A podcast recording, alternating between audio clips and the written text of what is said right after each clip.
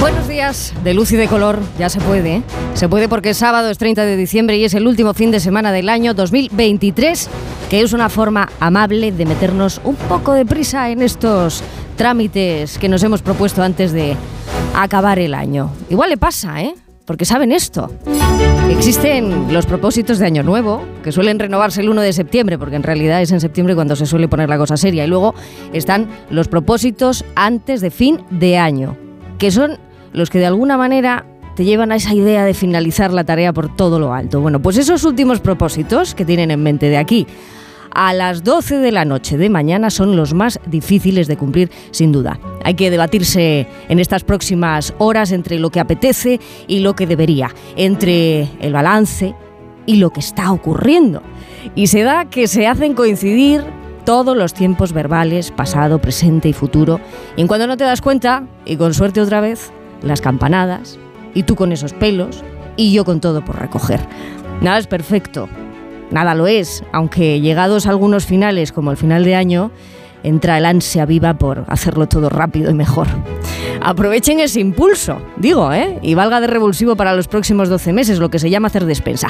Y esto que cuento lo explica muy bien la previsión meteorológica para estos días.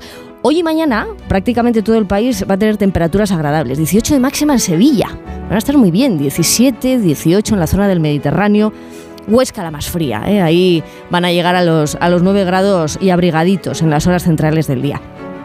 Y mientras, por el norte, pues hoy aguanta templado el ambiente y van a ir recibiendo cada vez más noticias del año nuevo. Una borrasca atlántica que viene desde el Reino Unido trae viento muy fuerte y lluvias que a partir de mañana regarán buena parte del norte y centro peninsular. Esto es que llegado el lunes, que todavía queda mucho, estrenaremos lunes, estrenaremos mes, día, año, borrasca y algunos resaca.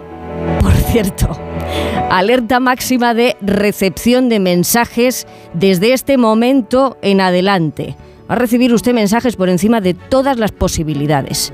¿Eh? Es el mundo que vivimos. De lo más mundana esta tradición de felicitar a diestro y siniestro, sin miramientos, al reenvío y envío a discreción de fragmentos sueltos y buenos deseos generales. Pues una cosa, una cosa yo le digo, ¿eh? Acabamos el año y se acaba de hacer realidad la tecnología de Star Trek. Horas antes de acabar el 2023, el ser humano ha conseguido la teleportación de comunicaciones, no de personas, de comunicaciones, ya estaría bueno, de comunicaciones. Esto se publica en la revista Nature, ¿eh? ya es un hecho, la teleportación de información compleja sin enviar información físicamente por primera vez en la historia. Y lo cuento también porque intervienen españoles en todo esto, el Instituto de Ciencias Fotónicas de España. Así se ha conseguido este logro, con mucho trabajo.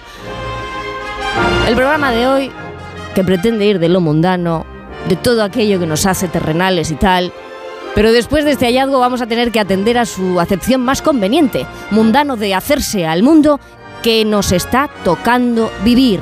Y vivimos en este, un mundo en el que enviamos más de lo que recibimos, un mundo en el que lo real y lo posible es casi lo mismo, un mundo que de tanto inventarlo nos reinventará a nosotros mismos. Por fin no es lunes. Isabel Lobo.